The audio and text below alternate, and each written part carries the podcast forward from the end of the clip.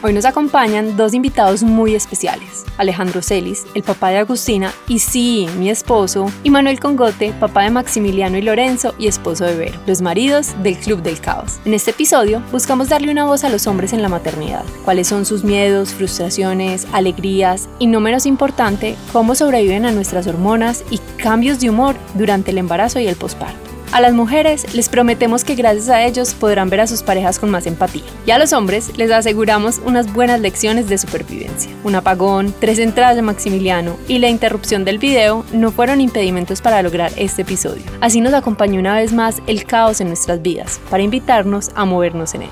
Si te gusta este episodio, no olvides compartirlo con todas las personas que creas que les puede gustar. Te invitamos a seguirnos para escuchar todos los martes nuestros nuevos episodios y recuerda que amamos cuando nos dejas tu evaluación. Creemos que hay tantas formas correctas de ser mamás como mamás en el mundo. Creemos en el poder de abrazar el caos para perdernos y volvernos a encontrar. Creemos que se vale pensar diferente. El Club del Caos es un espacio seguro para cuestionarnos, reír, llorar o gritar, no puedo más. Uy, pero qué rico un hijo más. O ni uno más. No importa qué tipo de mamá seas, en esta comunidad encontrarás personas como tú y otras muy diferentes. Palabras de aliento y palabras de experto. Algunas risas y lágrimas, porque en ocasiones es mejor reír que llorar. Pero en otras definitivamente es necesario llorar. Somos Sofía Y Verónica, éramos dos amigas siendo amigas y ahora somos dos amigas siendo mamás. Quédate con eso que te resuena y deja ir lo que no. Bienvenidas al Club del Caos. Bienvenidas y bienvenidos una vez más al Club del Caos. Hoy tenemos un capítulo, un episodio que nos tiene muy felices a Sofía y a mí. Nos acompañan dos personas muy especiales, podría decir que son las personas más especiales en nuestra vida. Alejandro Celis y Manuel Congote están con nosotros, nuestros queridos y amados esposos. Eh, un poquito obligados. Sí, no sabemos qué tan felices están ellos de estar acá. Ni qué tan cómodos, pero vamos a dar lo mejor. Ellos también nos prometieron que iban a, a dar lo mejor de ellos. Bienvenidos, ¿cómo se sienten? Un poquito presionados, pero bien. a ver qué sale, a ver qué sale. ¿Por qué los quisimos invitar hoy? Porque, primero, porque queríamos el punto de vista de un hombre. Segundo, porque incluso cuando estaba contándole a Alejo, bueno, a un amigo de Alejo, porque Alejo ya sabía lo que estábamos haciendo, él empezó a contarnos que, cómo había hecho para sobrevivir el posparto con su esposa. Dijo muchas cosas divertidas que no voy a decir porque espero algún día tenerlo. Y ahí nació que Vero pues igual me había dicho mucho que ella se soñaba hombres y yo dije que bueno tener dos hombres que nos puedan hablar con transparencia, vamos a ver si son capaces de qué es la paternidad y cómo afrontarla y, y como yo digo que cómo sobrevivir al posparto de una mujer y a las hormonas de una mujer. Yo creo que tenemos el privilegio de tener dos hombres, eh, dos esposos, eh, siendo papás muy presentes y es bonito uno escuchar como desde ese papá presente cómo se vive la paternidad y, y, también ustedes como que perciben de la maternidad. Entonces finalmente eso es lo que queremos en este episodio, escucharlos. Yo por lo menos nunca le preguntaba a Manu cómo se siente siendo papá y de pronto qué dolores o qué alegrías tiene después de haber vivido cuatro años siendo papás. Entonces... Eh, ¿Qué te parece, Vero, si empezamos con una de las preguntas que nos hicieron en Instagram? Y es, ¿qué es lo que más les gusta de ser papás? si a ver, todos yo, arranco. A ver, yo arranco. Eh, a ver, a mí, yo siempre quería ser papá, es lo primero, ¿cierto? O sea, yo nunca tuve ninguna duda. Pero yo nunca quiero papá porque me gustan los bebés. Y lo he dicho muchas veces, o sea, la gente confunde, confunde ser papá con tener bebés y yo creo que ser papá es para mí incluso más bacano cuando empiezan a ser ya más grandes. O sea, la, la, la relación para mí con mi papá es una nota y con mi mamá y con mis hermanos y los planes familiares para mí son los mejores planes que existen y cuando voy eh, con el suegro y con la suegra y con las, y con las hermanas de Sofi. Y yo creo que ahí es cuando yo diré que es el momento más feliz para mí de toda la paternidad. Este momento lo estoy disfrutando mucho y me encanta, pero estoy seguro que, o sea, yo mientras más avance, más lo voy a disfrutar. Y muchas veces, amigos míos, por ejemplo, que no quieren hijos, muchas veces confunden no querer hijos con porque no te gustan los bebés. Y yo, parte, estás perdiendo de todo. O sea, un hijo, yo tengo 38, 37 años, de los cuales he sido adulto, o sea, ya llevo más tiempo siendo adulto casi. ¿Qué niño? ¿Qué niño? O sea, Agustina me parece, parece una gorda tremenda, pues, y me derrito por ella, más de lo que nunca pensé que me fuera a gustar tanto, ¿verdad? Yo pensé que iba a parecer durísimo, yo dije, parce, voy a morir, no ser capaz de no pensar, o sea, siempre que uno vaya a pensar algo, siempre tiene que estar Agustina primero, pero uno no se, o sea, no es que uno esté forzado a pensar en eso, sino que se vuelve, se vuelve la prioridad, y no es que uno tenga que cambiar de prioridad, sino que de un momento a otro se vuelve. Y es natural. es natural. O sea, lo que todo el mundo pensaba también, pues yo también pensaba que uno como que, no, es que uno tiene que cambiar las prioridades, uno tiene que pensar primero en el hijo o en la hija, y uno tiene un hijo y uno no simplemente dice tengo que cambiar, sino que cambia, cambia y es súper, a mí me parece súper natural. Y quiero más, pues, o sea, digo, así, vamos por el segundo. Por el tercero y por el cuarto. Yo no sé, digo, el tercero no sé. Pues, el tercero no sé. Yo sí sé, pero o sea, yo sí quiero, pero es que uno no sabe que no quiere el tercero hasta que no quiere el segundo. Porque pues yo no sé, ustedes apenas tuvieron el segundo y dijeron, parce, ¿ya? ¿O ustedes? Desde antes. Desde, tuvieron el primero y dijeron, parce, el segundo y ya. Manuel decía, Manuel decía, cuando me entreguen a Lorenzo vivo, me opero. Literal, ¿al cuánto tiempo te operaste? ¿A los dos meses? A los tres meses. Sí. A los tres meses, pero porque no había quirófanos por la pandemia. no, no, yo, yo creo que nosotros, o sea, queremos tres. Cuatro, no sé, puede que puede. Queremos tres. Queremos cuatro, pero creemos que nos va a tocar Acomodarse con tres. Sí, porque es, es que duro, tres es, es van, es, una van. Y ya no cae en el carro. no, no, no. Pero tú y yo ya decimos que queremos, o sea, mi sueño sí es el mom van. O sea, yo sí quiero van así, que yo diga Maxi, Lolo, hey, todos, y vengan los amiguitos y todo el mundo de monte y ah eh, me encanta. Nos cuentan, nos cuentan cómo les va. Se llevan a Maxi a Lorenzo. O también pues podemos tener el segundo y volver a entrar aquí y decir, parce, control Z. Y ahí estás diciendo una cosa demasiado importante que incluso esta tarde lo está, la estábamos hablando Sofi y yo. Finalmente nos transformamos, cambiamos y hoy estamos diciendo esto y mañana puede que que llegue un tercero a nuestra vida por obra y gracia del Espíritu Santo. Pero no Manuel está muy preocupado con lo que acabas de decir. Siempre hace la misma cara. Pero eso es importante que, que lo sepan y es que no nos comprometemos con absolutamente nada, nosotros somos súper transparentes con lo que sentimos, decimos y, y, cambiamos de opinión porque creemos, en el primer episodio lo dijimos, somos seres humanos en transformación y no sabemos mañana qué va a pasar. Entonces sí, hoy, hoy estamos respondiendo por hoy. Sí, no sabe. No tiene idea, pero pues nosotros vamos firmes el que sigue. Y después el que sigue, vamos pues a ver en realidad yo quería el que sigue desde que tuve dos meses de cesárea. Yo sé. O sea, bueno, no sabe eso. Yo a los dos meses de haber tenido a Agustina llegué donde el ginecólogo y le dije cuándo puedo volver a empezar. Él no sabía si meterme a un manicomio o si darme droga al mismo. Ahí me fue como que, ¿qué? ¿Estás todavía en posparto? Y yo, sí, pero ¿cuándo puedo empezar? Yo estoy lista. Y me dijo, pero no estás durmiendo. Y yo, yo sí estoy durmiendo, ¿cuándo puedo empezar? Claro, a mí me ha pasado lo contrario que a ustedes. A mí cada vez me ha parecido más difícil. No es cada vez que me ha parecido más fácil. A nosotros nos pasó al revés. Pues yo creo. Sí, a mí, a mí, la parte más dura creo que fueron en, en los dos hijos, los primeros tres meses de los dos. Sí. Me pareció. ¿Y te pareció más duro, Maxi? Sí, sí, obviamente. A ver, yo siempre he dicho que el segundo individualmente es más fácil, en conjunto es más difícil. Es decir, si uno tuviera el primer hijo sabiendo como, como lo que sabe cuando tiene el segundo, hubiera sido demasiado fácil. O si se llama Maxi intercambio y ustedes se quedan ah, con la zurda. No, ah, no, no, no, eso sería un paseo, pero yo creo que siempre es así. Yo creo que si uno tiene el tercero, uno diría, no, pues cuando eran dos eran demasiado fácil, cuando uno tiene el cuarto, el cuando eran tres era demasiado fácil. Pero yo creo que el, el, la tranquilidad con la que uno afronta la situación de ser papá, por lo menos nosotros desde el punto de vista de los papás, de un segundo hijo, sí es mucho más fácil. Empezando porque uno sabe, por lo menos a mí que me dio tan duro los primeros meses, y, y, no, no tan duro porque en realidad pues no es que fuera duro, pero, pero sí me parecieron los meses más duros. Uno con el primero cree que eso nunca se va a acabar y los días son eternos. Yo me acuerdo que a mí me decían con Maximiliano, un martes donde el pediatra, porque además iba donde el pediatra cada tres días, que la cita era el viernes y a mí esos tres días se me hacían como un mes. Yo no, Años de perro. No, pues no, no, no, impresionante. Yo no veía la hora de que fuera ese viernes y los días eran eternos. Íbamos, íbamos a revisión. ¿Por qué? ¿Por qué al tanto? Porque, Loren, porque Maximiliano no subía de peso, porque tenía frenillo la mamá no le quería dar leche de fórmula. y. Eso ya lo tocamos en un episodio. y, lo, y lo operaron. Y lo operaron. Claro. Y lo operamos al mes. Pues operamos es un decir. Eso pues le, tienen la boca abierta y le cortan eso en un minuto y ya.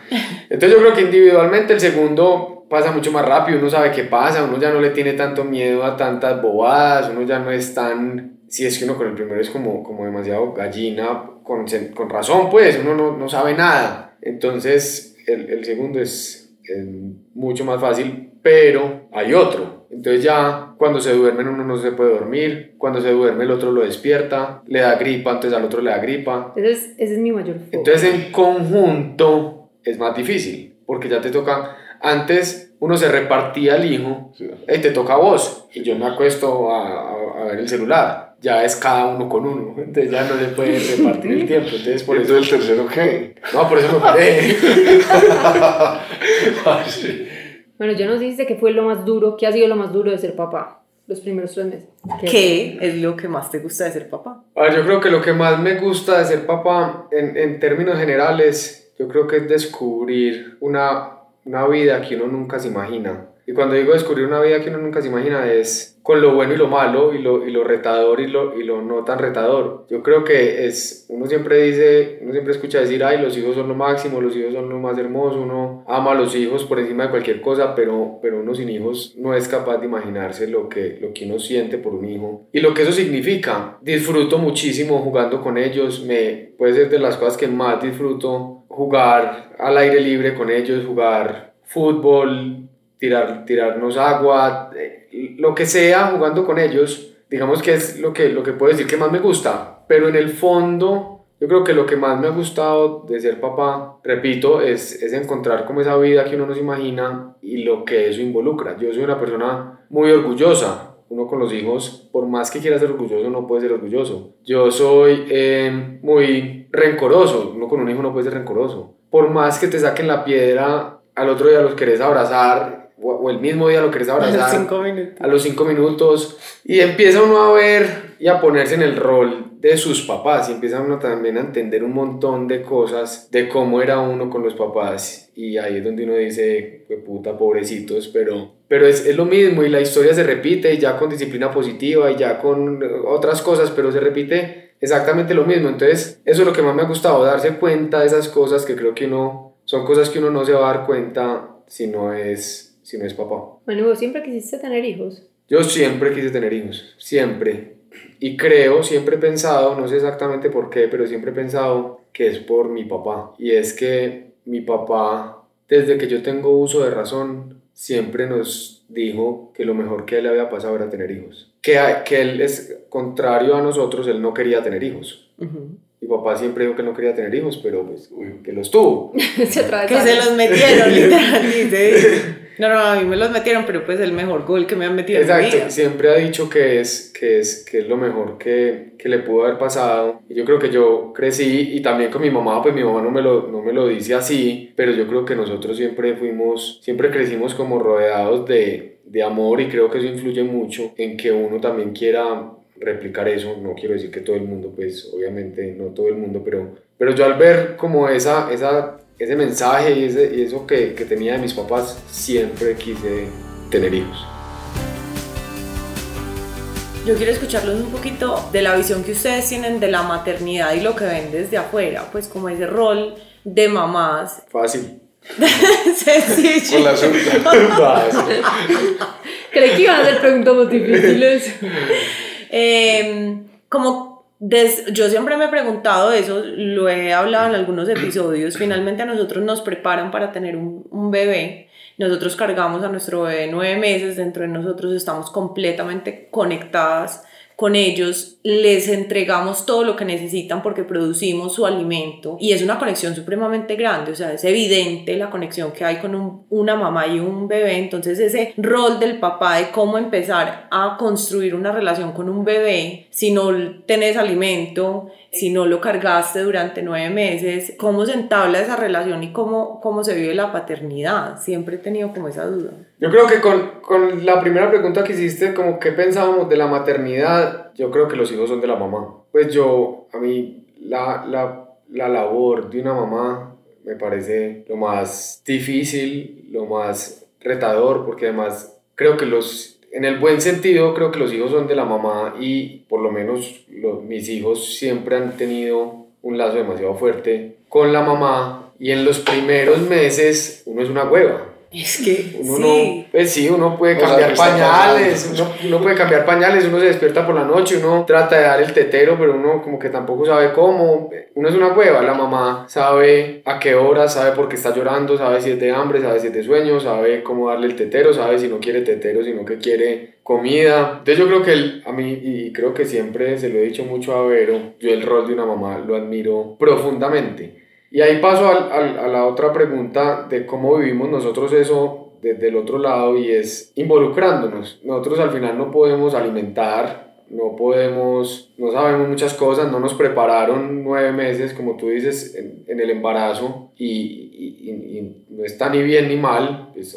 así es y ya, eh, porque también tuvimos serias discusiones de, de que los hombres no tenemos que cambiar la vida durante el embarazo y no, no la tenemos que cambiar y si no la tenemos que cambiar no tenemos por qué cambiarla. Pero... Ahorita podemos hablar de eso. Pero... Pues también tienes que actuar embarazada. Sí, yo le decía, pero tienes que querer, le pongo una almohada. Vos vomitas. Sí. Leo, literal, yo, a mí me daba rabia. O sea, el primer embarazo sobre todo, pero era ira. O sea, yo decía, pero es que vos no estás renunciando a nada. Y, por, yo le decía, pero ¿por qué tengo que renunciar? Sí, naturalmente no me están diciendo que tengo que renunciar a nada, porque voy a renunciar? Fue una discusión de muchos, de nueve meses prácticamente. Pero, pero eso, tiene, eso tiene mucho sentido. Y, y yo siempre he dicho que cuando uno le entregan un bebé, por lo menos el primero, una sala de parto, y le dicen, aquí está su bebé, chao la película conmigo. Tuvimos una pequeña interrupción. Ya, pueden continuar, ya Cuando uno le entregan el, el primer bebé en, el, en, en, la sala de parto y le dicen a uno, bueno, usted va a estar aquí dos horas, en esa sala como de transición. Sí. Eh, el bebé tiene que comer y ya los pasan para una pieza. Yo creo que ese es, ese es el momento, por lo menos que a mí más me marcó, y porque, insisto, uno no, no, lo están preparando nueve meses para eso, y llega un día en el que uno le dicen, vea, tenga su bebé, tiene que comer, va por una pieza, chao. Yo en ese momento me quedé como esperando, como, vení, marica, el manual. Pues decime eso, cómo se hace, qué tengo que hacer, que no, nada. Vaya y lo, lo alimenta y, y, ya. Bueno, ¿y ustedes hicieron un curso prenatal? Sí, no, con, no, con Maxi. No, sí lo hicimos con Maxi, con el primero, pero creo que puede ser en parte porque uno no está viviendo el proceso del embarazo uno, pero a mí me parece que ahí no enseñan lo que deberían enseñar. Me parece que, que lo enfocan en que la mamá tiene que alimentar y si no es la peor mamá porque la leche de fórmula es lo peor que existe, que el parto es muy fácil, pues me pareció demasiado idealista. Sí, sí. y no le dicen a uno la, sí, la realidad, pues, o, puede que yo piense muy diferente. Siempre he pensado que la leche de fórmula es una chimba, que, que no tiene nada de malo darle fórmula. Yo le hubiera dado fórmula a los dos desde el, desde el día uno si, si me hubieran dejado. Eh, si me hubieran dejado. Porque, porque creo que, yo siempre he dicho que una gente se mató demasiado tiempo tratando de inventarse una fórmula que alimentara a un bebé como para que alguien venga y diga que, que lo va a matar y no conozco a nadie que, al, que, lo hayan, que le haya hecho daño la leche de fórmula. Pero, pero creo que el curso es como demasiado enfocado en eso y en, y en el parto. Creo que era demasiado enfático en el parto, en la posición del parto, en que cuando fuera, cuando rompiera fuente, en que cuando irse para la clínica, cuando no irse para la clínica, pero eso dura máximo pues, 10 horas, 20 horas en un extremo. De ahí sigue, listo, ¿qué va a hacer usted con ese niño? Pues y lo que le puede pasar a la mamá y lo que le puede pasar al papá y lo que le puede pasar a la pareja. Creo que nada de esas cosas se abordan desde el curso prenatal. Eh, entonces por eso creo que el momento más difícil es, es cuando le entregan a uno el niño y le dicen, bueno, ya, tiene, que, tiene que comer y después van por una pieza. Y uno es como, puta, pero yo, ¿qué, qué, qué, qué hago? ¿Cómo come? ¿Cómo sabe que tiene que comer? ¿Qué? Y creo que ese es el... Ahí lo preparan a uno. Pues ahí se empieza uno a preparar. E involucrándose mucho, como decía ahorita, pues creo que encontrando su rol de cómo primero apoyar a la mamá. Finalmente la mamá le está dando todo al hijo, uno tiene que ser un apoyo para la esposa, para la, para la mamá, eh, porque si no, creo que no, no es sostenible. Entonces, levantarse por la noche, así uno no tenga nada que hacer o así sea solo a cambiar el pañal, termina siendo el rol que tiene que tener uno como papá y que termina siendo apoyo a la mamá y termina formando esos vínculos con el hijo. Bueno, cuando Vero estaba en embarazo, ¿vos sentías algún vínculo como con el bebé? Con el bebé. ¿O no? Sé honesto, no importa. Maxi te va a perdonar y Lolo también, lo que tú digas. no, yo creo que más que un vínculo uno siente un amor muy grande desde ese momento no, no, yo no soy muy de ni energías, ni vínculos, ni, ni nada de eso, entonces yo no... Pues, pero no era pues a mí, a mí por ejemplo... Y le hablaba. A mí me preguntaban... Más a Maxi que a Lorenzo. A mí me preguntaban, ay, ¿qué crees que es? ¿Niño o niña? Puta, vas a ver, no, sí, no ni idea. Y nunca le hablaste ni nada. Es que, pero, pero, ¿qué sentís? Tenés que, tenés que sentir algo. No, no tengo ni idea, pues, no siento nada. Siento la amiga, yo, no, yo creo que va a ser niño y no más. Estoy casi seguro que es niño. Pues, puta, ¿qué vas a saber? Entonces, conexión, conexión no. Sí, ni hablarle ni nada. Sí. Más a, más a Maxi, fuiste más hablador con Maxi. Fui, sí, pues yo creo que es también la novedad. claro, no, claro. Pues con Lolo también, cuando estabas en embarazo de Lolo, tenía que hablar igual a Maxi, o sea. Pues exacto, sí. Sí, total. No, con Max, yo me acuerdo sobre todo los primeros meses con Maxi, yo le hablaba. Sí, total, la novedad era distinta sí, con Max. Sí, la novedad, antes le conversaba, me acostaba, eh, y uno es, y uno sin saber si es niño o niña, entonces tiene que hablar como uno sea, lo que sea. Es, es, sí, es la novedad y uno siente mucho amor desde ese momento, pero creo que no es una conexión. Y insisto, la conexión es con la mamá. La, el vínculo. El vínculo por naturaleza es con la mamá. El vínculo del papá creo que es más adquirido que natural. Y es más como una expectativa. Es como que uno no, pues como uno no lo, no, lo, no lo siente, ustedes lo sienten ahí moviéndose, uno no, pues no es como, no sabe que ahí está ahí la expectativa de que ya van a ser y madre, que nota, demasiado especial, ta, ta, ta, pero pues así vínculo, como que yo diga, la siento, y yo sabía que era mujer, yo sabía que era cachetona, y fue madre, yo sabía, no, pues, no Pero además, Alejo es tan racional que Alejo ni siquiera le habló, nunca, en la vida. O sea, ni le habló, ni la tocó, ni nada. Y Agustina sacaba una pata y él simplemente se escondía, que era tan miedoso y ya. O sea, ese fue el vínculo en esos nueve meses. Pero nunca lo vi mal porque ahí viene mi punto y es, yo sí creo, yo no sé cómo fue Manu, con Alejo sí me tocó vivirlo y, y, por eso me gustaría mucho oírlos a los dos. Yo sí creo que a ustedes sí les cambia la vida diferente, pero les cambia la vida. Pues tienen que estar demasiado pendientes de uno, hay muchos planes que uno se va a perder porque la esposa está maluca, o sea, hay muchas cosas que sí empiezan a cambiarle a los dos. El, el curso prenat, pues ahí empiezan a cambiar prioridades, empieza a cambiar todo, ¿no? No, no, no. Bueno, están maluco y vomitando, pero... No, no, no, la vida cambia, cambia desde ese momento en todos los sentidos, pero, pero a nosotros, pues, yo digo, no nos cambia, yo no dejé de montar en bicicleta, eh, yo iba a una fiesta y, y, podía seguir tomando, antes tenía conductor elegido ya porque ahora estaba en embarazo, entonces ya no había que pedir conductor elegido, sino que lo manejaba. elegido full. Sí, ah, claro. Tienen que aceptar que eso fue lo que más les gustó. Tiempo completo. Pero bueno. lo peor es que nosotros, yo me quedé dormida respirando, o sea eh, teníamos que contratar igual conductor elegido porque yo le decía, no puedo el cansancio, o sea, en embarazo sí que me dormí. Pero yo no dejé de hacer nada de mi vida normal. Sí. Y no, no, ni me maluqué, ni tuve que dar de tomar, ni tuve que dar de montar en bicicleta. Ni estabas ni, estaba, ni me despertaba con reflujo por la noche,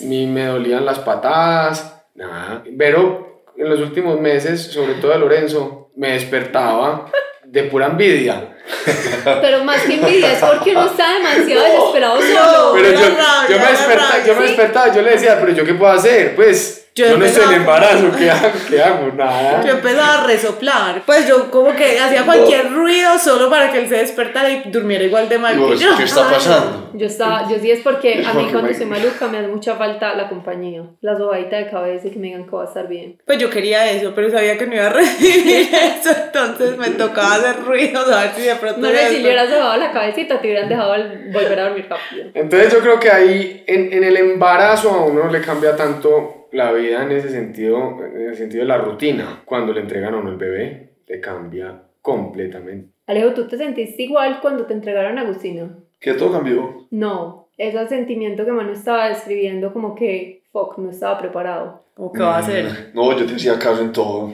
te preguntaba. Vale, aquí que sigue, y tú también, yo listo. Lo que, lo que, era, lo que mande, lo que mande. Sí, claro, yo era listo, ¿qué hay que hacer? Cambiar, cambiar. Poner pijama, pijama, quitar, quitar, alimentar, alimentar. O sea, porque yo sí sentía que, que Sofi sabía mil veces más que yo y la leía súper, y la leía súper bien. Es como que tú no sientes que estás respirando como gallo. Pues sí. pues siquiera le dices que sí, Manuel me dice que no. No, porque yo, pues, amor, ellos no están respirando normal. Y, entonces, entonces a mí me dice, pero, pues, pero tú qué crees? Y yo, yo qué creo, pues que no, porque yo, no lo, yo lo digo igual, pero si tú la sientes que sí, es un sí rotundo, ¿cierto? ¿Qué hay que hacer? Pero pausa. Lavadito, lavado. Alejo, yo creo que Alejo no me creía tanto hasta la vez que terminamos hospitalizados. Pero no, o sea, y realmente yo, yo, yo no, no dije como que, ay, fue madre, aquí qué hago, porque yo sí sabía que Sofía había nerdeado Parce, ya hizo todos los cursos, todo lo que había que hacer y yo sabía que Sofía estaba súper preparada y yo sabía, yo dije, listo, ¿qué hay que hacer? Y me decía, tan aquí, yo preguntaba y esto y aquello y yo simplemente ayudaba lo que fuera. Y no, es muy sencillo. Si la mamá está bien, el bebé está bien y si la mamá y el bebé están bien, no están bien. Entonces no solamente tiene que preocuparse porque la mamá esté bien. Sí, ok, y es que necesita, que hago, que te puedo ayudar, que te traigo, es esto y aquello. Y parce, la mamá, la mamá, yo no sé, no, ya te, instinto, tú sabías qué hacer porque habías estudiado todo, porque de un momento a otro ya sabías cómo. A mí es que sí me pasó una cosa, pero no he podido saber si fue la dula o si fue el curso prenatal. Yo creo que nosotros sí nerdiamos mucho, no sé si fue el curso prenatal o la dula. Yo sé que hicimos igual diferentes cursos prenatales, el de nosotros era como uno privado aparte y yo sí me sentí muy preparada, o sea, como que, y con la dula yo sí le pregunté mucho, a uno le entregan el bebé y qué pasa. Entonces, por ejemplo, ella me decía, mano, que Vero también me lo había advertido mucho, uno entra, cuando lo suben, entran todas las enfermeras a estriparle a uno el pezón, a decirle que el niño no se está pegando bien. Entonces, yo ya estaba preparada. Entonces, apenas entró la primera enfermera, le dije, no me toca. Y la primera enfermera fue como que, como así, yo, no, yo tengo mi asesora de lactancia, a mí nadie me va a tocar. Pero yo creo que fue por, por, por nerda o por, yo no sé si corrigía o cómo se dirá eso pero, yo sí pues te sentí a ti muy preparado, no creí que, que fuera... Pero preparada para hacer lo que tú dijeras. O sea, Soldado. Sí, pero, pero súper, súper, súper consciente de eso. O sea, realmente yo sí sabía que tú, pues, por ejemplo, si tú me decías a mí tantas onzas, yo decía, claro, pues yo era como que no. ¿Y porque ayer cuatro y hoy cinco? No, yo tan pero es porque yo sabía que tú conocías muy bien, muy bien lo que Agus, lo que Agus sintiera. Y yo, uno, uno, se, uno sí le empieza a conocer y uno se va sintiendo como que esto es por acá, esto no es por acá. Y pues digamos, hoy, hoy yo la duermo fácil, no. Hemos tenido épocas, por ejemplo, pero, pero al principio cuando pasó lo de mano, por eso te pregunto porque me parece curioso, porque yo sentía que Alejandro era maestro, pues tenía posgrado, doctorado en paternidad, o sea, yo creí que él... No, eso Y él estaba ahora leyéndome a mí. Claro, yo leía a la mamá. No, pero yo, yo claramente no estaba preparado, pero creo que yo he sido muy, muy, como muy, yo sigo muy bien lo que me dicen que hay que hacer. Eres obediente. Muy. Es la clave. Al pie de la letra. Pero lo que pasa es que había un problema y es que como yo, el pediatra decía algo y yo lo seguía al pie de la letra, entonces yo creo que yo le ponía más presión a Verónica por seguir lo que el pediatra decía al pie de la letra que por el instinto de Verónica. Entonces, que no se le puede mojar el ombligo antes de que se le caiga. No, fue puta, yo era una teta cuidando que no le fuera a caer una gota. Y se orinó en ese ombligo. Y, yo creo que el verdadero karma, yo cuidando el ombligo ocho días y antes de que le cayera se orinó en el ombligo. Yo limpié eso media hora. Yo estaba que lo arrancaba desde antes, yo estaba que lo arrancaba, yo decía que arrancar ya esto. Ese ombligo, eso, eso sí que es una, una espera eterna. Ustedes saben que yo no podía ni verlo ni tocarlo. Yo era que lo limpiaba. Ah, eso sí, yo pues para limpiar y cambiar y popó, pipí, todo, así que hay que hacer. El propio. Sí, eso pues a mí sin cuidado y para arriba, para abajo, y limpia el ombligo, limpia el ombligo. Yo, antes decía, yo quiero arrancar esto, parce. Si no, si hago esto, ¿qué? ¿Cómo hace un animal? Y un animal fijo lo jala. Fijo, ya porrea, fijo. y todo el mundo tiene un ombligo. Sí, sí, sí. No, pero, pero entonces, y yo y creo que por eso me parecen los, los primeros meses los más duros, porque es como en lo que más cuidado hay que tener. Puta, Maxi le dábamos el tetero, cuando le empezamos a dar tetero, agua de botellón hervida. No, pues ya no, parce. No, pero, pero no, pausa. Vamos a ver, yo tengo una pregunta. Les quiero contar una cosa. Pausa. Manuel es muy inteligente para hacer eso. ¿Cuál es la lógica detrás? Miedo. no hay lógica, hay una emoción que es el miedo. Pero, pero es como ese en película, yo no sé si es que le meten a uno o yo solo me empeliculo, pero entonces que no tiene vacunas y que, no sé, no sé, creo que por eso los, los primeros meses fueron como los, los más duros y yo sí me sentía cero preparado. Creo que si lo hubiera tomado más natural, como con Lorenzo, que, le pasa el tiempo mucho más rápido. Y Lorenzo, Lorenzo subió de peso mucho más rápido, entonces también nos facilitó. Y Lorenzo subió de peso más rápido, entonces. Es la subida de peso, es peso no se debe preocupar, eso nada y tal. no, eso fue horrible. No, de puta, íbamos dos veces a la semana donde el pediatra. A pesarlo. A pesarlo, hacíamos apuestas de cuánto iba a pesar, siempre perdíamos porque no subía nada. Entonces yo le decía a Verónica que le diera fórmula que no, ella quería insistir con, con, lactancia, con lactancia exclusiva. Yo tengo una pregunta muy tesa. Si un hombre le dijera a uno que uno tiene que dar lactancia exclusiva y uno quiere dar fórmula, está mal. Pero para ellos es muy frustrante cuando pasa lo... Pues... Te entiendo. Uno tiene todo el control. Y yo creo que uno tiene que tratar de que ustedes estén bien.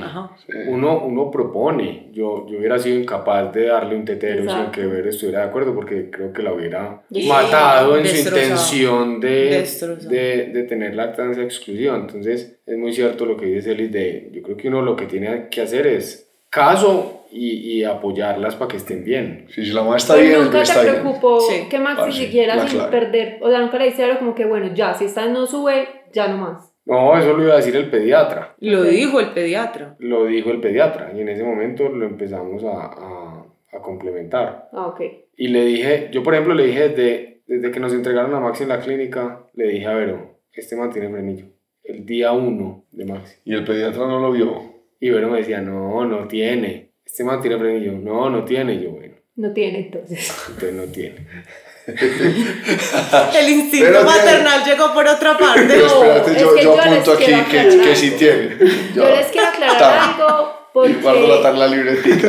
Por Ahora fecha y, con Alejo me pasa lo mismo y es que yo creo que nos dan suficiente crédito. Mira que eso sí es instinto, o sea, yo, yo siento que ellos tienen el mismo instinto que uno. Alejo dice que yo la de leer muy bien, Alejo sabía también qué le pasaba exactamente, él me decía que sabía yo, pero en realidad Agustina medio se movía y él me decía, ¿tú qué crees? Porque era como inseguridad. Pero si yo no le decía, él sabía que tenía. Simplemente es como inseguridad ir a decir algo que es lo contrario a lo que la mamá quiere, yo creo. Puede ser. es terror, que es diferente. Pero mira que sí sabías. Sí, e, e, era demasiado obvio. Tenía la lengua completamente partida, era un corazón, pero no, el niño no tiene frenillo. Y también, pero es que es muy difícil porque claro, de pronto, no sé, hoy miro atrás y digo, era una negación, a todo va a estar bien, todo va a salir bien, a eso que nos dijeron en, en todos los cursos de, sí, sí, la lactancia es posible, si uno quiere es posible. Y yo pues quería, o sea, amando poder. Lo intenté hasta, es más, cuando, cuando a Maxi lo operaron, yo le dije al pediatra, listo, entonces seguimos con lactancia exclusiva y me dijo, Verónica, Maximiliano tiene que ser un bebé complementado. O sea, no, vos no podés no darle leche de fórmula a Maximiliano. Él tiene que subir de peso y tiene que subir ya. Y yo, ok, ok. Bueno, señor. Sí, mi capitán pero fue, fue, o sea, yo tuve todas las intenciones, hice todo, comí de todo, me, o sea, todo lo que vos hiciste para que el parto fuera natural, yo lo hice para poder tener lactancia exclusiva. Y me dijeron, no, no es viable, punto. Y si quieres seguir dando eh, tu leche, perfecto, pero hay que complementar. Y es eso, pues Manu no me quería que llevar la contraria, pero él tenía toda la razón realmente. Desde el día uno que dijo que tenía freno. Total. Y seguramente si lo hubiéramos Tú sabes que él tiene eso anotado pero, pero uno no puede, uno no puede llevar la contraria.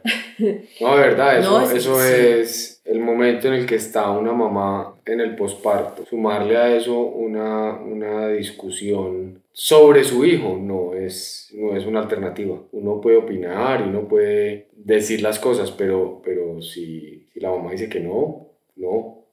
Punto. Así es. Gracias. No, de verdad.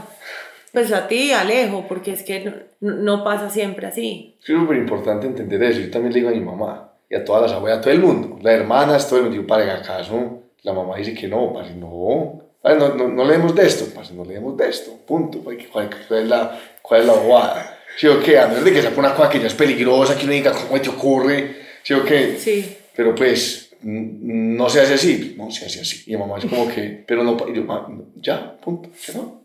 No se discute, no se discute. No importa, ya, ya, no importa, ¿cierto? Y es, y es, más, y es, y es más sencillo, a ver de que realmente ya cosas muy fundamentales que uno diga, pues... Te va a hacer eh, daño al hijo. No, Le hace un daño grande o la mamá realmente, porque está haciendo eso? Porque uno dice, me toca intervenir, pero si son, si son cosas, pues, que uno no, no, no, es nada, es, es, es importante que la mamá, la mamá esté tranquila. No, y está tranquila, el bebé está tranquilo. Y cuando Luis dijo, tienen que complementarlo, Manuel se me paró en largo, porque yo le daba media onza, ya, Maxi está lleno. Manuel me decía, Maxi está lleno. Me hace el favor y le entregas ese, ese tetero completo hasta que él quiera. Y yo como que, yo me sentía envenenándolo. Y, y si no hubiera sido por Manuel, le hubiera dado de a tres milímetros, o sea, no, no le hubiera dejado leer la fórmula. Pero, pero ahí se me paró en la raya, claro, porque ya iba en contra de... sí, yo también soy así, con el pediatra y soy así, o sea, si el pediatra dice algo... Se hace. Se hace, ¿cierto? Por encima de la mamá. Y también yo te digo una cosa y es, si no van del pediatra, hágale caso. Si no, entonces ¿para qué va? Sí. Busque uno que resuene con usted. Porque entonces busca el día 3 y este le dice, este no, este no, y que mi prima y que mi hermana y que este. Así, tenemos una pediatra y le hacemos caso a la pediatra. Pero no, solo, no solo le hacemos caso a la pediatra, solo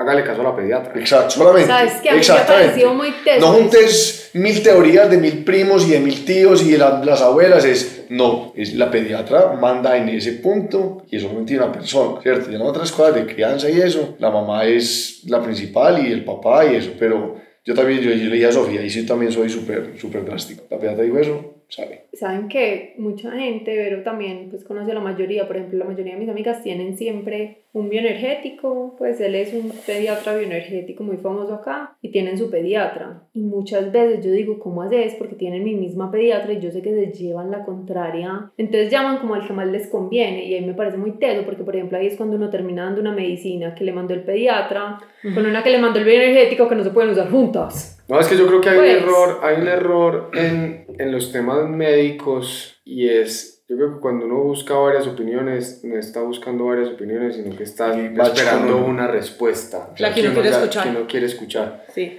Y, y, creo que eso no debe ser así. Yo creo que uno debe escoger un pediatra y, y, no tiene que ser el mismo siempre. Si se cansó, si no, si no está a gusto, si no le responde por WhatsApp o si no lo que sea, cambie, pero tenga uno al que le va a hacer caso y es ese. Yo tengo una duda y es, ya sabemos qué fue lo que más duro les pareció, yo no sé si van a ser capaces de responder esto con toda la honestidad, espero que sí, lo que más duro les pareció de la, de la paternidad frente a los bebés, pero qué fue lo que más duro les pareció de la paternidad con nosotras. O sea, frente a la pareja. El cambio, pues lo que significó un bebé eh, o sea, hay en muchos nuestra hombres, relación de pareja. Hay muchos hombres que dicen, perdí a mi esposa. A ver, lo más duro de la relación de pareja es que, es que hay otra persona. Pues llega otra persona a vivir con uno y que los primeros meses necesita dedicación 100% de la mamá y la atención de la mamá. A mí, yo no creo que me hubiera dado duro esa parte. Eh, creo que traté de ser tolerante y entender también que eso iba a pasar. Y, eso sí,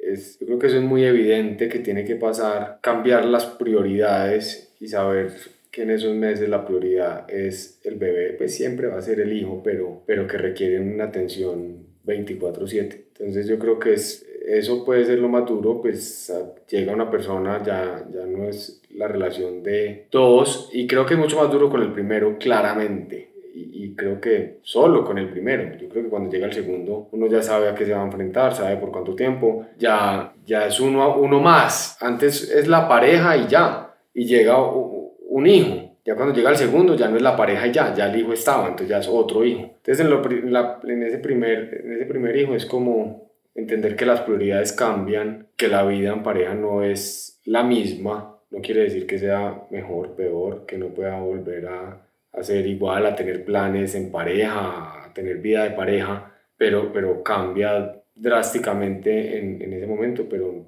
no creo que haya sido pues como un tema duro de tener paciencia. Mucho mucho. para mí el, el, el, se siente uno culpable cuando saca tiempo para los dos. O sea, yo me acuerdo cuando al principio empezamos y todavía puede que nos pase un poquito, como que la empezamos a dejar con alguien y uno salía. Y decía, pues sí, ¿será que estamos siendo muy irresponsables, irresponsables y por venir aquí a tomar un trago nos la dejamos sola allá en la casa? Como que sentir que uno, el tiempo para los dos o sea, no, no, sé cómo explicarlo, pero no, no, se siente como que cuando fuimos, por ejemplo, para, el primer, la, para la playa, ¿cuándo fue que, hicimos el primer paseo? Cuando se fueron de luna miel. Sí, eso fue el primero. Sí, a, a las islas. A las islas, ¿cierto? Eso Agustina ya tenía ocho, casi nueve meses. Y uno iba en el avión, después de nueve meses, iban en el avión y nos miramos y era como que... Somos lo peor. ¿Será que estamos siendo como egoístas, parce? Los amo. Y, y, y que, que, con qué banderas para que la dejamos, la dejamos, la dejamos en Medellín sola, parce, y nos vinimos aquí a Par Bueno a tirarnos de una playa. Entonces es como y viene para disfrutar eso, ¿sí o qué? Y a mí si me hace mucha falta así hacer pereza un domingo a ver televisión y quedarse dormido. Ya no hay planes así. Y, e incluso si uno tiene una niñera, uno no es capaz. Así, uno no es capaz. Nosotros somos los dos de televisión y empieza a llorar, uno ya no está disfrutando ese momento. ¿no? Puede que la televisión esté pasando y en la cabeza y uno está en el, lloré, en, el en, en, el llanto. En el llanto. Y uno empieza, se calmó. Y otra vez, ay, mi madre, ya, se va, ya va para allá. ¿Será que nos paramos? ¿será que si me paro, entonces, será que si no me paro, entonces, si yo empiezo a pensar y digo, parce, ¿cuándo volveremos como otra vez a decir como que así? Estamos tranquilos. Estamos tranquilos, ¿sí o qué? Eso es más difícil. Pero madre, sí me ha dado muy duro. Eh, y faltan muchos años así, porque viene el segundo y el tercero, y van a ser 3, 4, 5, 10, yo no sé cuántos años más así, ¿verdad? Yo creo que a nosotros no nos pasó eso, ¿cierto que no? Como esa culpa. No. no, yo fui a montar en bicicleta el otro día. No, no, yo creo que Manuel y yo. Ustedes cuando hicieron el primer plan, sí que fueron, se fueron para otro lado y llegaron. Verónica, yo. respuesta honesta. Yo al, al mes, mi amor, me fui para Bogotá. A un mes concierto. y medio, un concierto. A, los dos meses. A los dos meses. A los dos meses, Vero se fue para Bogotá al concierto de Shakira. Shakira. y a mí eh, me invitaron al Giro de Rigo. El mismo, el mismo fin de semana. Y se fueron y lo dejaron, dejaron a Maxi aquí. Y Vero fue para Bogotá, yo me fui para, para Guatapé, pues no era, no era mucho tiempo, pero era un día. Era, era un día completo y lo dejamos con los abuelos. Pero nunca me sentí culpable. No, es más, pensé en dejarlo más tiempo. Ah, si nosotros no hubiéramos ido Nos gustó, nos gustó. Jamás pues como así, yo quiero aclarar algo, yo me estoy sintiendo culpable de estar acá. Imagínate. bueno, pues que supieran el escenario, eh, todo lo que tuvimos que mover para lograr esto. Es que es, que es muy teso. Es muy difícil es muy teso, pero, pero definitivamente Manuel y yo no compartimos esa, esa culpa. Antes creemos que es indispensable para tener paz mental a nivel de pareja y a nivel individual. Es difícil, es muy difícil porque, porque los tiempos de calidad se reducen, pero para nosotros ha sido indispensable. Yo se lo peleé mucho tiempo a mano. Ahí digo, ahí es donde yo digo que uno se transforma. Yo muchas veces le decía a Manuel, pero como así? Es que los sábados, el día que salís a montar, es el día en familia. Y entendido con el paso de los años, del tiempo, gracias a Manuel Congote, que me ha enseñado un montón en mi vida. Una de las cosas que más me ha enseñado es, es que no es tanto la cantidad del tiempo, sino la calidad del tiempo. Y, y eso me ha quitado un peso muy grande encima y aprovechar los momentos que estoy con ellos, estar presente, disfrutar como familia, pero entender que Manu necesita sus momentos, yo necesito los mismos, los otros momentos para mí y necesitamos momentos en pareja. Pero yo entiendo, o sea, son personalidades. yo, creo que fue la pandemia también. Total, Alejo. guardados Alejo, con pues, no, y a ver, Alejo, también y la protección. También la personalidad, pero también. nosotros, nosotros somos ermitaños. Cuando, cuando, cuando nació, a la casa nosotros no entraba nadie, no teníamos parce, no le puede dar COVID, no le puede dar COVID, y parce, me fui a poner la vacuna y táquete. Pero Alejo, lleva. es por como nosotros somos, porque te voy a decir una cosa que ayer lo hablábamos con una invitada que tuvimos, que ella decía que le pasó lo mismo y ella no tuvo en pandemia, pero es ermitaña y por eso siente lo mismo, es más, por eso no tienen casi momentos de ella, sino que cuando viajan, viajan con los niños, cuando hacen todo, hacen todo con los niños. Yo creo que a mí posiblemente por eso no me dio tan duro esa esa parte porque creo que seguíamos sacando tiempo sin, sin que eso nos diera duro. Íbamos a matrimonios, íbamos a fiestas y dejábamos a, a, a Maxi con alguien. Ay, tenemos unos abuelos y unos amigos. Privilegio. Sofía. ¿cierto? Sofía. Marico, no, lo dejamos con Sofía. No la conocía. un fin de semana. Sí, y se lo llevó para la finca y, y todo bien. Pues, y, yo, y yo creo que yo creo que tiene que ver mucho con la forma de ser, pero... pero la pandemia lo cambió. Les voy a dar un consejo que sé que no lo van a tomar. y que no fue pedido. Y que no fue pedido. Mentiras, para los que están oyendo, porque yo sé que ellos ya no van a cambiar. pero yo también creo que en la medida que uno menos los exponga a ellos a ese tipo de situaciones, la dependencia va aumentando. Y yo me di cuenta de eso en la pandemia, que Maxi, Maxi dormía donde fuera, con quien fuera, a la hora que fuera. Y en la pandemia, después de estar encerrado con nosotros tanto tiempo, perdió eso. Fue muy Entonces ya él no se podía quedar donde mi mamá. Entonces ya lo íbamos a dejar donde mi mamá para que para nosotros salir y no, ya no. Porque como estuvo tanto tiempo en la misma rutina con nosotros, durmiéndose a la misma hora, siempre lo, siempre lo dormía a ver, es más, ni siquiera yo era capaz de dormirlo. Entonces creo que una de las ventajas que tiene eso, además del poder disfrutar en pareja de lo que uno quiera hacer, así sea viajar o sea tirarse una cama, no hacer nada, creo que eso le enseña mucho a los niños a, a no, a no depender de una sola cosa para, para estar bien. Ahí hay un tema súper complejo, pues, y es de, no somos expertos. Y es el tema de las rutinas. Nosotros siempre tuvimos rutinas, pero rutinas muy flexibles. Definitivamente, pues, Maximiliano se dormía a la misma hora, se despertaba a la misma hora, pues, desayunaba, almorzaba y comía. Pero era muy... Él hay veces se dormía donde mis papás, como... Nos creemos igual de ermitaños a Sofía y Alejo, pero pues de ermitaños no tenemos un pelo. Siempre tenemos un plan, no sé por qué.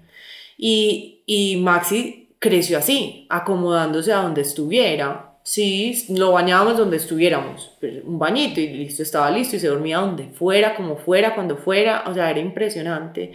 Pero no eran rutinas rígidas, fueron rutinas muy flexibles que nos permitieron a nosotros salir con Maxi muchísimo y, y era un niño que se adaptaba muy fácil y muy seguro.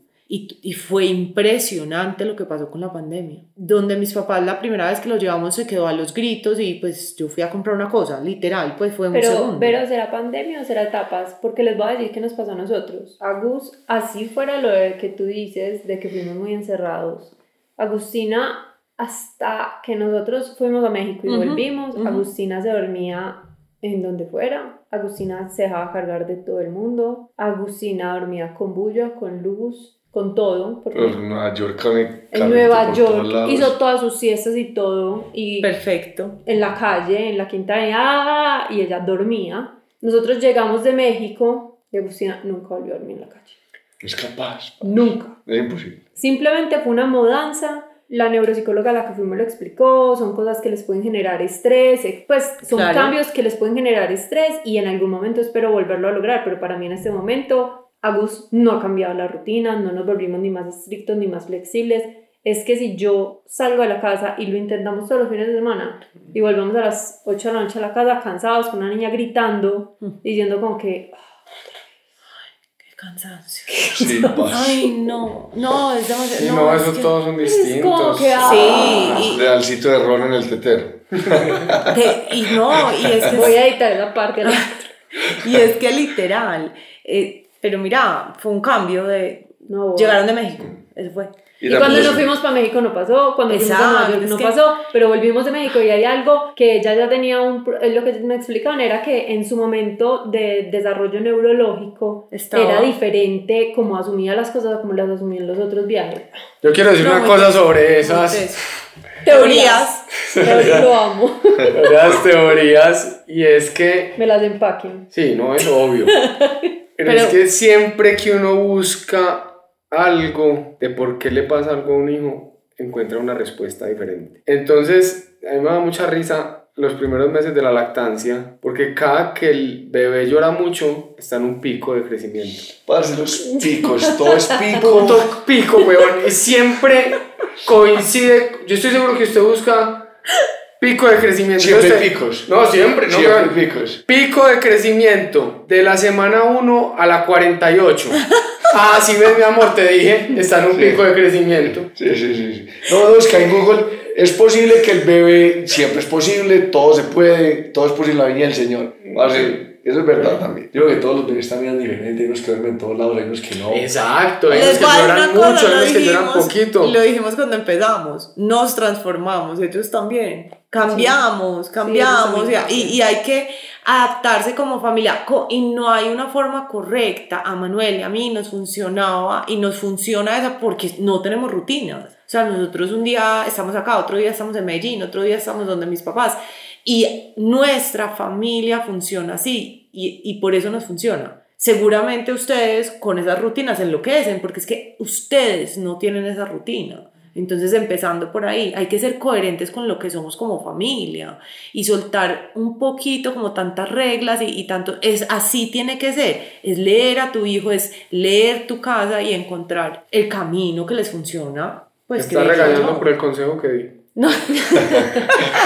Ahorita hablando de eso. Oh, yo también creo pues, que si no, es que hay, hay, de todo, es como que pasa, todo, todo, es, todo existe, todo, o sea, Sí. Agus ha pasado por todas las cosas. Pues no, Y, y cada vez que uno celebra que lo logró, Agus se da cuenta que uno celebrando y dice, si ves que ya no, tan y toma. Toma, Sí, que es como toma que, lo tuyo. Parce, hoy paso derecho, tan, se levanta al minuto, como que ya celebraste y no para derecho, pues no, no va a pagar derecho. Aquí está. Es muy chévere porque cuando a mí la gente me dice cómo durmió Agus, yo a mi mamá, por ejemplo, si le digo con, la, con honestidad, le digo, no te voy a decir. ¿Por qué yo? Porque lo que yo diga va a cambiar. Entonces, no quiero como mal, pues como Ponerle ponerle, presente. sí, ponerle presente a eso. Ya, dejemos que ella haga lo que quiera. Pero no, Manu, yo ya sin molestar estoy de acuerdo contigo. Es más, una de las cosas que a mí me empezó a pasar con el sueño, Agus tuvo una época que dormía muy mal, entonces, que el- la regresión... De los nueve meses. Ah, la regresión. ¿Qué Es otra. O pico o regresión. Es pico o regresión, el pico diente, regresión. o el diente. No, Entonces, todavía, todavía no les ha Ay, tocado. Ah. Oye, Eso es el, o el diente o el pico, la regresión. No, pues siempre hay uno. Parce, Vero- siempre hay Verónica, desde los ocho días, ocho días tenía Maximiliano. Le está saliendo un día. Ay, tiene fiebre porque le está saliendo un diente. ¿Qué diente le va a estar saliendo a los ocho días? Después, ay, está llorando mucho, yo creo que le está saliendo un diente. Cuando le salió el primer diente a los cinco meses me dijo, ¿si ves? Dije que le ¿Si estaba- ves que le está saliendo un diente? No, uno sí, uno sí busca razones. Pero eso era lo que les iba a decir. Pues siempre después una de explicación. buscar, no, pero después de buscar 20.000 expertos en sueño, después de buscar mil cosas, entendí una cosa y es, sí debe haber una razón porque uno no lo sabe todo, pero no la va a saber y no va a ser la misma y no tengo cómo comprobarlo. O sea, yo no sé en qué pasó en el organismo de Agustina para que deje de dormir un día y al otro día se duerma. No sé, ¿qué importa? Ya. Es como aceptar, o sea, porque el consejo humano me parece muy bien. Hay cosas que yo creo que mientras que no sean graves es aceptarla y como abrazarla. No está durmiendo, así no está durmiendo. ¿De qué me sirve? ¿Sabes? Es una regresión, eh, un diente, no me sirve de nada. No, eso son. Es un consuelo. Eso, ay, tan lindo como es educado, como habla de bien. Yo a decir cosa otra es cosa. demasiado difícil es hacer planes. Uno no sabe hasta que no sale de la casa porque se puede enfermar, se puede... uno dice como que... A nosotros nos tocó cancelar un viaje. Jueves y nos invitan el sábado, uno dice, puede, puede que quiera, Agustín, pase y cuenta otro, se enferma, no, no puede. O sea, uno no sabe que logró hasta que no se termina el plan. Pero no, se han dañado viajes a Nueva York. Vamos a salir para Nueva Con York toda mi y familia. tan fiebre, parce. Y me dice, pues, ¿por qué salir para Nueva York con fiebre? Le- Mueva el viaje, sufre un se le infectó, o sea, tuvo una infección en los pulmones de todo, tres días antes del viaje. ¿Ustedes no se pasó nada así?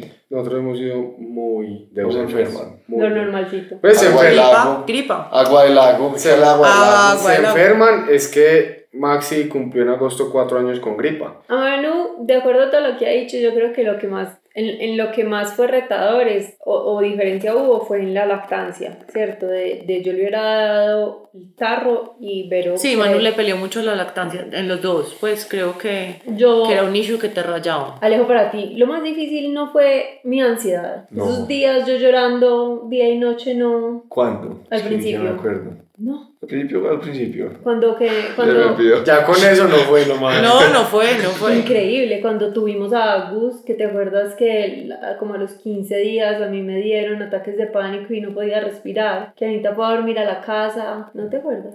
No. Te amo, Alejandro. o sea, y ve- pero mira, qué hermosura. O sea, para Sofi fue. Alejo ni siquiera se acuerda. Pues porque yo me acuerdo que él me decía que estaba muy frustrado porque no sabía qué hacer conmigo, porque yo solo lloraba todo el tiempo, incluso teníamos visita uno de esos días y era mi familia y yo le tuve que decir como que Alejo, te vas a quedar conversando que yo me voy a ir a dormir porque no puedo respirar y me fui a acostar y fue peor, entonces salí como que echa a mi tía que me estoy muriendo, o sea, mal. Pero me encanta que no te hayas acordado. Sí, no, no me acuerdo, pues muy bien, algo, no, no, no me acuerdo. No, para mí lo más duro de todo ya ha sido la enfermedad cuando dio COVID a Agustina, eso sí, Ay, parce. sí. Ahora, llegamos, llegamos al hospital y pues uno estaba bien, no la veía bien. ni, no tenía fiebre en el momento. Tenía fiebre, estaba respirando un poquitico como agitada, pero pues no sabía qué tan grave era. Y tan, Sofía se fue por allá para adentro y yo me quedé afuera esperando. Una hora, dos horas, tres horas. No sé. Y de momento otro, como que entra tú, salgo yo, y yo entré, y llegó la enfermera, me dijo, los vamos a dar hospitalizados. Y yo, uh, ok, pues lo que hay que hacer. Pasó lo mismo que con ustedes. Yo, vamos al hospital, vamos al hospital, vamos al hospital no es nada, no es nada, no es nada, vamos al hospital, vamos al hospital. La pediatra dijo, apenas vi un video de cómo se le forraban las costillas, que eso es uno de los signos de alarma siempre, y es que esto se les empieza como a tragar acá. Y ahí sí la pediatra nos dijo, se van ya para el hospital, fuimos al hospital, pero Alejo estaba como que, nos van a dar Dolex y nos van a mandar para la casa. Pues yo decía, fijo, nos van a, nos van a meter allá y no van a revisar, y yo decía, padre, ¿qué, ¿qué me estaba metiendo? Pero pues la pediatra dijo, vamos, vamos. Vamos. Sí, okay. Para el momento otro llegué yo y llegó una enfermera, a Agustina, le cogió la vena. De mes y medio. Parece que yo veía la manita de y decía, esa, esa aguja es más grande que un dedo. Yo decía, Ay, no. no.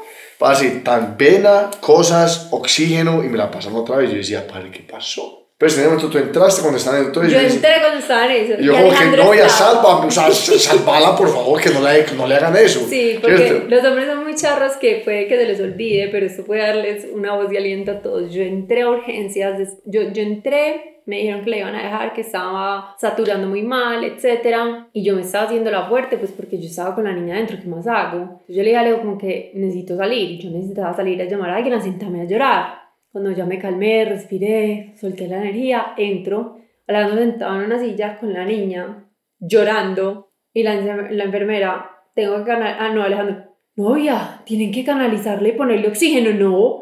La enfermera se volteó y me miró, sí. Yo decía, pues luchemos contra la con mi Y la enfermera, Mi brava, Nintendo, yo que en no, realidad en ese, supera. hospital, en ese hospital no se ve muy bien, pero la enfermera brava se voltea y me dice, él no me está dejando tratar a la niña, entonces se queda usted. Yo miré a Alejo como, dime qué hago. No, yo me quedo. Y yo, ok, pero la tienen que canalizar. y- La pero tienen sí, que no. chuzar. Ah, sí, yo me intenté. Yo me quedo. de cables y de cosas. y Yo decía, parce, no puede ser. Además que tenía un mes y medio. no, no, ¿cuánto no, tenía? un mes, un Mes y mes, medio, mes y piquito, creo mes y que un mes y 15 una días, semana. mes y una semana. Y yo decía, parce. No, me muero, puede me muero. ser. Y entonces le dicen a uno, y yo le pregunto, ¿cuánto tiempo nos vamos a quedar acá? Rápido, rápido, una semana. Y yo, una semana. Dale, como hay que una semana que acaba de pasar. Padre, nosotros estamos en la casa tranquilos viendo televisión. y en dos minutos ya estamos. No. No, eso se descontroló demasiado. Y ya habíamos pasado una semana y taco de COVID. O sea, ya, yo ya, ya habíamos cantado victoria, hemos dicho. No, Padre, es que ese fue el problema. Ese día de cantamos Victoria, salimos porque ya incluso ella ya no era, ya no contagiaba. Ujú. Salimos y el vientecito, Pues digo que todos los días pasar eso. pues sí, probablemente no Sí. sé. Yo creo que sin duda los momentos más duros son ver a un- ver a enfermo. Ah, Sí, sí, eso sin sí, duda, que- sin duda. Y eso que realmente no, o sea, no ha sido nada grave. Exacto. Exacto. No ha sido nada grave. Yo en este momento yo no puedo ver una película y ver una, un niño enfermo. Parce, yo no puedo ver ni siquiera una foto, no puedo ver un- una historia de Instagram, parce. Yo, yo, yo, yo digo, parce, no puede ser. Eso ah, es otra cosa que me cambió, parce. Yo no puedo ver cosas de niños sufriendo. No soy capaz. Claro. Parce, los semáforos son 100 mil veces más duros que lo que eran antes. Totalmente. Total. 100 mil veces. O sea, yo veo un niño de la de Agustina en un semáforo y yo Lo que digo, a uno le produce. parce, me dan ganas de darme el carro, vender el carro y entregarle, o sea, y yo sé que no lo va a solucionar, pero me dan ganas de dar eso. Yo digo, parce, ¿cómo hago para solucionar ese problema? Y después veo otro y otro y digo, esto es, esto es, esto es lo más duro, lo más duro. No, es horrible. A uno sí le cambia, uno los mira diferente. Mm, Es impresionante. Sí, sí, sí, sí. Además que uno ve a sus hijos ahí, es muy teso. Es tremendo, tremendo, tremendo. Y las enfermedades, uno dice, pues no me ha pasado nada grave, pero con seguridad no debe haber más, no debe haber más nada duro que eso. Demasiado duro. Yo, pues Manuel me goza demasiado porque, de verdad, a mí me descomponen las gripas. O sea, es la única enfermedad que han tenido hasta hoy mis hijos y me, me dan tres vueltas. Pero o sea, entonces llevas cuatro años descompuesta. Sí, Eso le digo eso es lo que me dice Manuel, literal.